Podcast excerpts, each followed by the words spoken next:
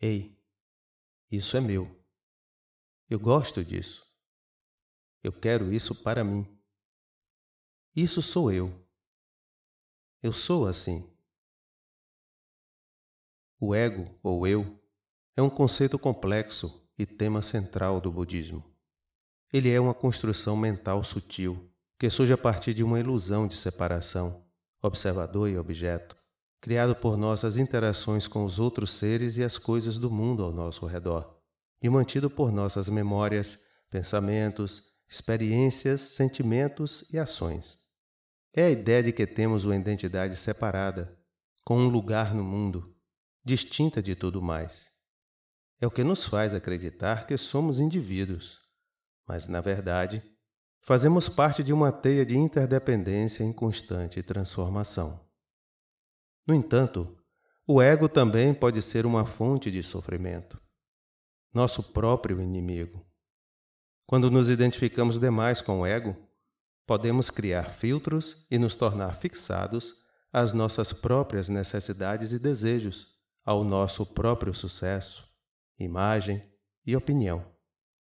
Quando nos comparamos aos outros, começamos a ver nosso ego como algo que está sempre em competição. Começamos a acreditar que precisamos ser melhores do que os outros para sermos valorizados. Isso pode desencadear as emoções negativas de insegurança, raiva, medo, ansiedade e depressão, e nos levar a julgamentos e conflitos, pois podemos fazer coisas que não são de nosso interesse, como prejudicar os outros, acumular posses ou buscar status. O ego também pode nos impedir de experimentar a alegria e a paz que são inerentes à nossa verdadeira natureza. Ele é apenas uma história que contamos para nós mesmos. Como o ego é criado? A sensação de existência se estabelece a partir de uma série de processos mentais que inclui a identificação com o corpo físico, com os pensamentos e emoções e com as memórias e as experiências. Com o corpo físico, quando passamos a acreditar que somos nossos corpos, mas na verdade, o corpo é apenas um veículo que nos permite experimentar o mundo. Com os pensamentos e emoções, quando acreditamos que nossos pensamentos e emoções são quem nós somos, mas na verdade, eles são apenas impressões temporárias que passam pela nossa mente.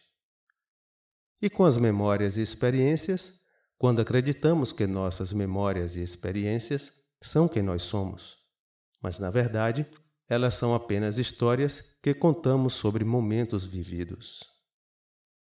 O budismo ensina que a maneira de superar o sofrimento é através da compreensão da natureza do ego. Isso não significa que devemos nos tornar pessoas sem personalidades ou identidade. Significa que devemos nos tornar mais conscientes de que o ego é uma construção e que não devemos nos apegar a ele. Não somos nossos pensamentos, sentimentos, memórias ou experiências. Não existe uma identidade separada. Somos simplesmente a consciência que observa os fenômenos, que surgem e desaparecem, de uma coleção contínua de processos mentais e corporais em constante mudança. Não temos uma condição fixa. Quando percebemos que o ego é uma ilusão, podemos começar a nos libertar de seu sofrimento. Não há um eu separado que exista independente do mundo ao seu redor. Podemos começar a ver o mundo de uma maneira mais clara e objetiva. Podemos começar a nos conectar com os outros de uma maneira mais profunda. O ego só tem uma sensação de existência por causa das interações com os outros. Ao interagirmos, projetamos nossos pensamentos, sentimentos e experiências sobre eles. Na verdade, essa interação deveria nos aproximar, mas, no entanto, acaba nos afastando. Podemos aprender a viver no presente momento e a nos conectar com os outros de uma maneira significativa? Paradoxalmente, uma das maneiras de se libertar do ego é através dessas interações com os outros. Quando nos relacionamos, estamos nos expondo a diferentes perspectivas e experiências. Os outros não são nossos reflexos. Isso nos ajuda a ver que não somos o centro do universo e que existem outras pessoas com seus próprios pensamentos, sentimentos e experiências. Quando interagimos com os outros, nos comparamos a eles e criamos uma imagem de nós mesmos. Essa imagem é baseada em nossas crenças sobre quem somos, o que podemos fazer e o que merecemos. O ego é mantido por nossos pensamentos, sentimentos e ações. Quando pensamos em nós mesmos, nos sentimos importantes e especiais. Quando sentimos emoções como orgulho, vaidade e raiva, estamos alimentando e reforçando o ego. Veja alguns exemplos de como o ego só tem uma sensação de existência por causa das interações com os outros. Quando nos sentimos orgulhosos, é porque nos comparamos com os outros e percebemos que somos melhores de alguma forma. Quando nos sentimos envergonhados, é porque nos comparamos com os outros e percebemos que somos piores de alguma forma. Quando nos sentimos amados, é porque os outros nos dão atenção e afeto. Quando nos sentimos odiados, é porque os outros nos rejeitam e nos tratam mal. E como podemos nos libertar de nosso ego através das interações com os outros? Precisamos estar aberto a diferentes perspectivas e experiências, sem medo de discordar dos outros e disposto a aprender com eles. Temos que estar presente nessa interação com a devida atenção aos pensamentos e sentimentos que surgem. Outra maneira de nos libertarmos do ego é praticar a compaixão.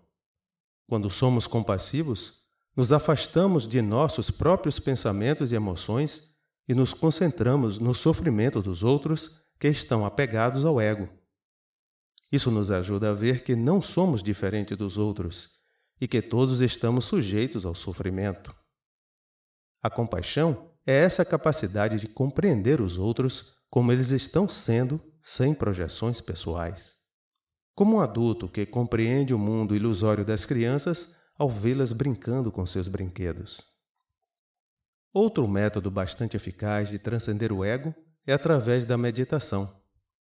Ela nos ajuda a quietar a mente e observar como o ego se manifesta através dos pensamentos e sentimentos, sem julgamento.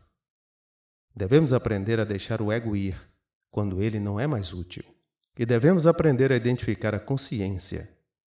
Isso nos permite ver o ego por aquilo que ele é uma ilusão podemos ver como nós o criamos e como ele se desfaz. Durante a prática, podemos desenvolver a atenção plena e a consciência do momento presente. Quando estamos presentes, não devemos nos identificar com nossos pensamentos, sentimentos, memórias ou experiências. Devemos simplesmente observar esses fenômenos concentrados na experiência direta do mundo ao nosso redor.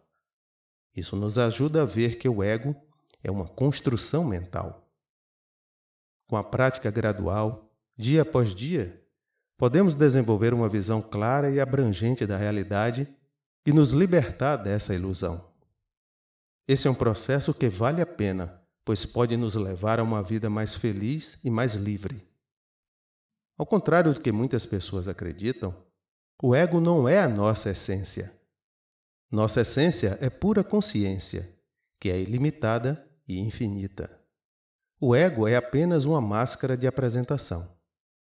Quando percebemos isso, podemos experimentar o amor incondicional, a compaixão genuína e a sensação de contentamento e paz interior, que não pode ser encontrada com a fixação ao ego.